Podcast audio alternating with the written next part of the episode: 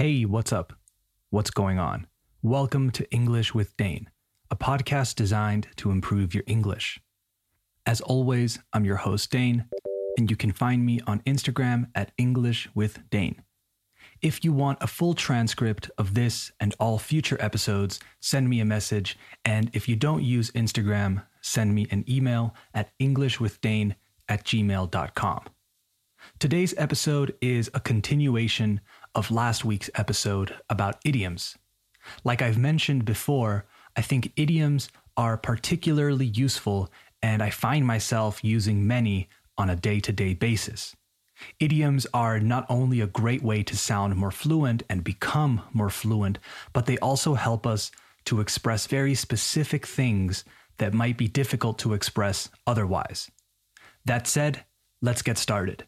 You are listening to the 33rd episode of Season 2 of English with Dane. Hit it.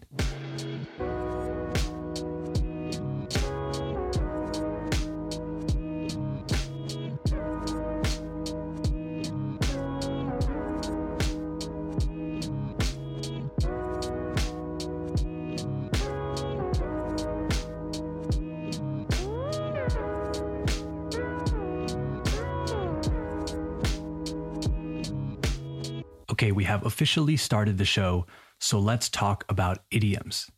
Number one, to cross that bridge when you get there. You'll also hear to cross that bridge when you come to it or when you get to it. This means that you don't need to think about a situation or obstacle until it actually happens or actually arises, cuando realmente surja. It translates literally to cruzaremos ese puente cuando lleguemos a él, if you're curious. Maybe you're at work and someone says something like, Hey, but what about this issue? Don't you think we need to deal with this? And you can answer, We'll cross that bridge when we come to it. So, yes, we need to deal with the issue, but not right now, when we get to that stage or scenario. Number two, better late than never. I bet, apuesto, that you know this one in Spanish, but aren't sure how to use it in English. I say this because over the years, a lo largo de los años, a bunch of students have tried to say it and have struggled to say it correctly. The reason is because in Spanish we say más vale tarde que nunca, and translating más vale isn't very intuitive because we don't express it the same way.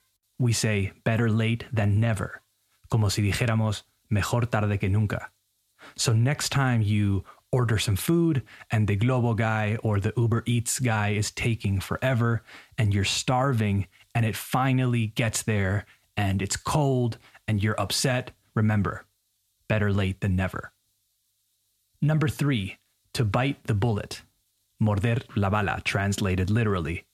Before we talk about this idiom, I want to take a second to clear up, para aclarar, the pronunciation of bala.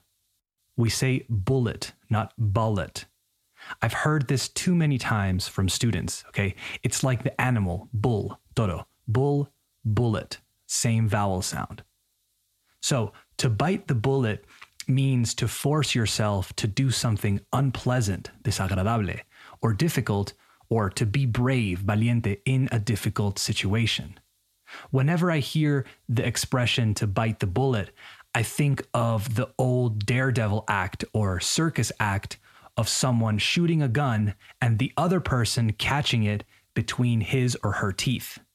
I imagine this is where it comes from because you would have to be incredibly brave to perform this stunt. Okay, you have to be really brave to bite the bullet.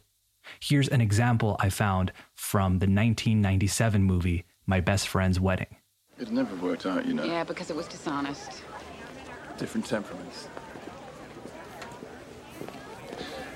Look, tell him you love him. Bite the bullet. Number four, to face the music. To face the music means to receive punishment, to accept unpleasant results of one's actions, to accept the consequences of your actions, let's say. For example, they robbed a bank and got caught. Now they have to face the music. This is originally an American expression from the 1800s, and apparently, al parecer, it's related to getting over stage fright, superar el pánico escénico. I really like that one. Okay, I have one more. Number five, to weather the storm, or to weather a storm. This idiom means to reach the end of a very difficult situation without too much damage, daño, or harm. So to resist and get through, atravesar, something difficult. The storm is the something difficult. You might be confused right now because you've heard the word weather used to describe the weather, right? The actual weather, el tiempo. But in this case, to weather means to get through something safely. This was first used to talk about ships, barcos, successfully making it through storms or rough weather in general. But now we use it to talk about anything difficult to get through. All right, a quick recap before we finish. Number one, to cross that bridge when you get there. So to deal with a problem or a scenario when it actually happens. Number two, better late than never. Más vale tarde que nunca. Number three, to bite the bullet. To force yourself to do something unpleasant, desagradable, or difficult, or to be brave in a difficult situation. Number four, to face the music, to accept the consequences of your actions. Number five, to weather a storm, to resist and get through, atravesar, something difficult. All right, that's it for today. I hope you enjoyed this episode. I hope it was useful for you, and I hope that you practice these idioms and try to incorporate them into your day to day speech. Let me know what you think of the list, if you have any favorite idioms or questions you may have, or anything else. Follow me on Instagram at English with Dane to do a quiz about this episode. And if you want a full transcript of the show, don't hesitate to write me. Support the show by following it on Spotify, Apple Podcasts, or wherever you listen. And if you really want to help me out, leave a five star rating and a review. All right, talk soon. Bye bye.